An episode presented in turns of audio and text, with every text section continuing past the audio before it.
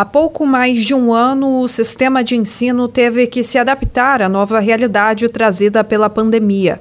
As tecnologias tornaram-se aliadas para a continuidade da aprendizagem, mas a distância entre o aluno e a sala de aula trouxe problemas, como a defasagem estudantil.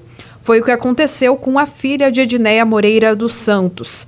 Ela conta que a aluna do ensino municipal precisou fazer reforço particular para compreender melhor os conteúdos. Minha filha ficou com uma defasagem, com um atraso. É, eu tive que contratar uma professora particular, porque pela apostila não, ela não estava conseguindo aprender, foi praticamente dois anos. Aí ela fez, está fazendo particular duas, três vezes por semana e mais aqui na escola. Tava com duas semanas de intervalo, duas semanas sem aula e uma semana com aula.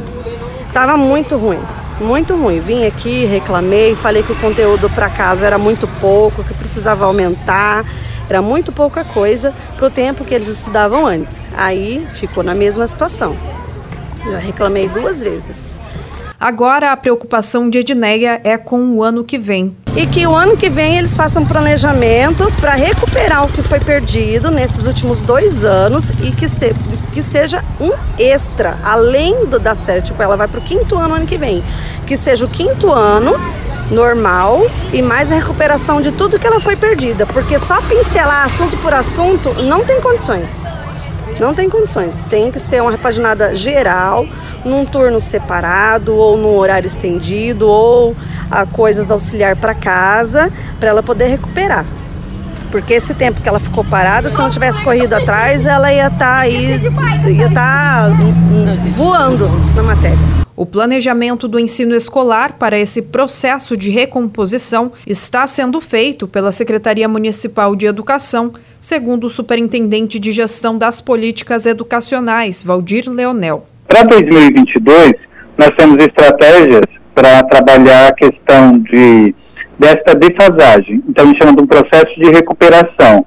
Recuperação, basicamente, do primeiro ao quinto ano, e do sexto ao nono ano trabalhar com duas disciplinas específicas, trabalhar com a matemática e com a língua portuguesa, que seriam os dois objetos maiores que nós teríamos para desenvolver. E estamos construindo para 2022 que nós estamos analisando essa possibilidade de um momento de recuperação paralela, vamos dizer assim, com os nossos alunos. Mas o trabalho de recuperação, isso sim já está acontecendo por algumas escolas e os professores têm desenvolvido isso. Mas para 2022 aí seria uma ação da Secretaria Municipal de Educação para toda a rede municipal de ensino. Edneia também apontou a forma como a filha foi avaliada como um dos pontos que prejudicaram o desempenho escolar da menina. A da minha filha foi avaliada todo mundo na média, colocou todo mundo na mesma média, não foi avaliação individual de cada aluno. Também não gostei. Não gostei, porque eu vi que teve salas que o professor avaliou aluno por aluno. Não gostei dessa parte. Eu sou muito participativa, eu presto atenção e eu sei do nível que ela tá. Ela tá bem no nível bem acima dos outros, porque eu cobrei e eu paguei um ensino por fora para ela. Para ela não sentir muita dificuldade no ano que vem. O superintendente da CEMED explica que para o ano que vem o método deve seguir sendo utilizado. Nesse período de retorno às aulas, existe o trabalho de avaliação diagnóstica para saber qual é a situação de cada aluno. Então, nós temos uma previsão que a partir de março nós vamos trabalhar com esse processo, com esse novo projeto. Então, não muda nada nesse sentido. O que está acontecendo nesse período agora, do terceiro e quarto bimestre, é o que vai acontecer no ano que vem, que é isso que a ouvinte falou. A avaliação vai ser corrente para todos.